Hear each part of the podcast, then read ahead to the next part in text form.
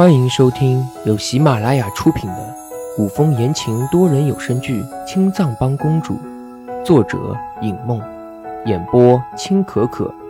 我是浩哥明帝，饰演唐繁华。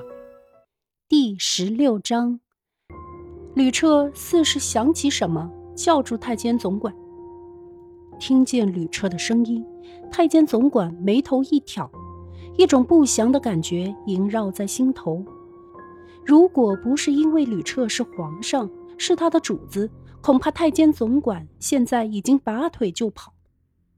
顿足回身，太监总管努力稳住自己的声音，语调尽量无一丝波澜。皇上有什么吩咐？殊不知，太监总管的心里却在唠叨，求着吕彻千万不要问他宫里流言的问题。看着太监总管吓得不轻的样子。吕彻转了话题：“齐王最近在做什么？”没有直接问刘言的事情，太监总管吊着的心终于可以稍微放一放了。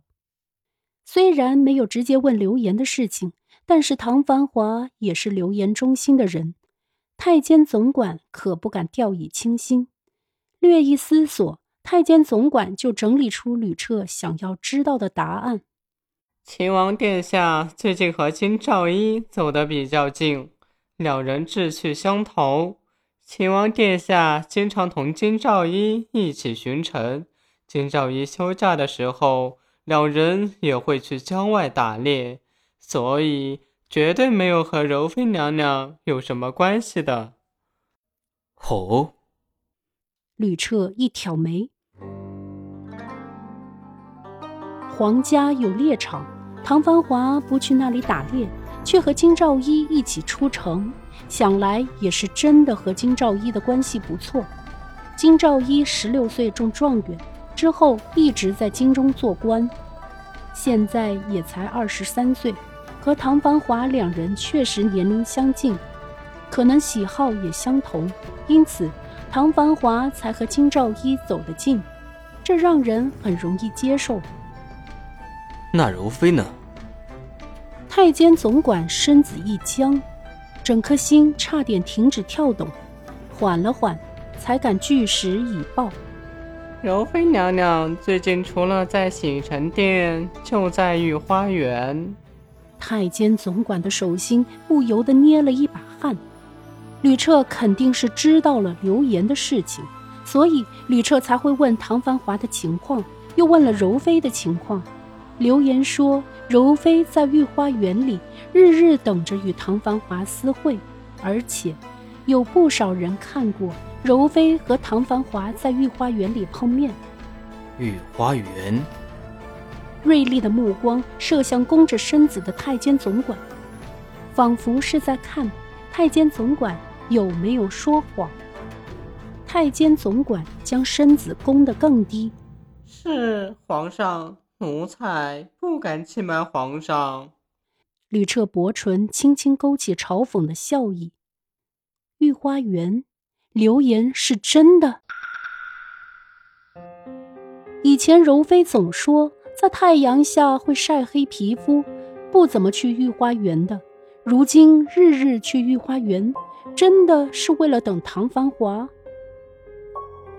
让柔妃进来。吕彻放下朱砂笔，合上奏折。是皇上。太监总管应下之后，赶紧退出御书房。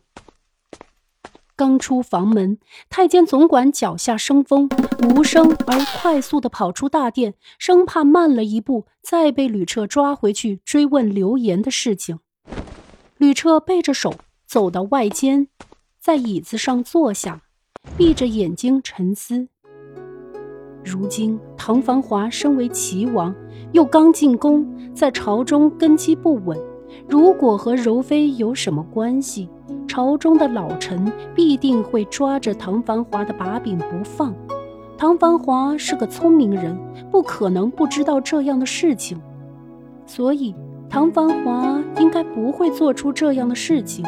而且，如果有证据证明唐繁华与柔妃私通，那朝中的老臣又怎么可能风平浪静？可是，如果唐繁华是真的和柔妃私通，那目的又是什么呢？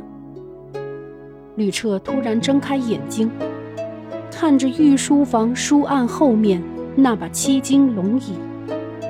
这把龙椅原本也是有齐王的一半，可是后来齐王连争抢一下的权利都没有。作为曾经的皇子，如今的齐王就真的甘心，甘心放弃本可能属于他的一切。幻夜国的历史上，为了一把龙椅。兄弟手足相残的例子多不胜数，就连先帝都是踩着自家兄弟的尸首爬上龙椅的。齐王会不会效仿先帝？御书房里一时静谧的有些可怕。在御书房外等得不耐烦的柔妃气得踢了踢台阶。以前吕彻宠着她的时候，从来没有让她等这么久。柔妃抱着胳膊，轻哼一声，心想：等吕彻重新爱上自己之后，一定要狠狠的报复回来。太监总管一出门，就看见柔妃狠狠的踢着台阶。娘娘，太监总管抬手请柔妃进屋。娘娘，皇上让您进去。一听说吕彻要见自己，柔妃整个人都轻松了许多。似是觉得唐繁华很快就要拜倒在自己的石榴裙下。本集播讲完毕，感谢您的收听，记得订阅、点赞和评论哦。